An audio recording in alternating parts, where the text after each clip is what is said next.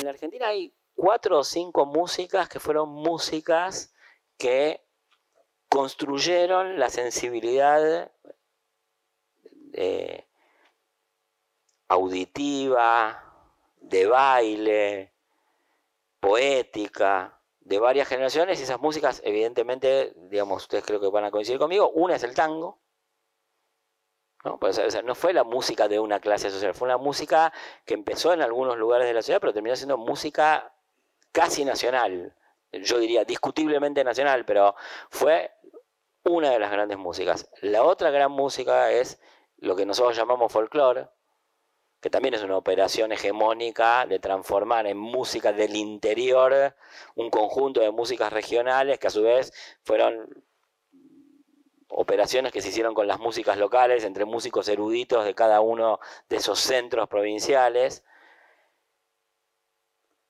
Hay otra gran música que construye la sensibilidad de la sociedad argentina, que en ese sentido son músicas que eh, un autor que es Pablo Vila llama músicas de uso, en el sentido de músicas que, que conforman identidades generalizadas a través de las generaciones, que fue el rock.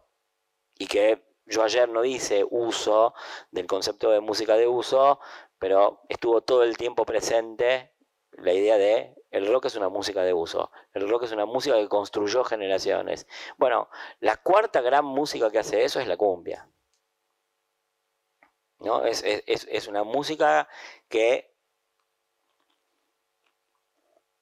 se expandió a lo largo y a lo ancho del país en toda la estructura social, obviamente que con usos diversificados. Y en ese sentido yo agregaría una cosa más, que además de ser una música de uso, que es la cumbia se transformó en una especie de lengua franca, como es el inglés, como fue el latín en otros tiempos, que es como un comodín, ¿no? Hay una pauta de composición, de creación, de ritmo, de sonoridad, que la manejan muchos grupos sociales con muchas intenciones estéticas diferentes, pero que está siempre presente. ¿no? El inglés se habla con mil acentos, con mil intenciones, con mil voces, con mil combinaciones. En ese sentido es, una lengua franca el inglés y en ese mismo sentido la cumbia es una lengua franca.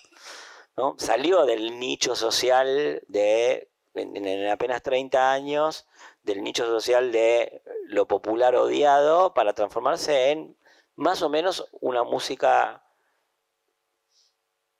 nacional, eh, representativa de buena parte de los habitantes de esta nación, no reconocida como música nacional. Yo creo que justamente, digamos, todo este razonamiento obedece a que yo diría una acción política importante sería darle un lugar a la cumbia en la música de la Argentina.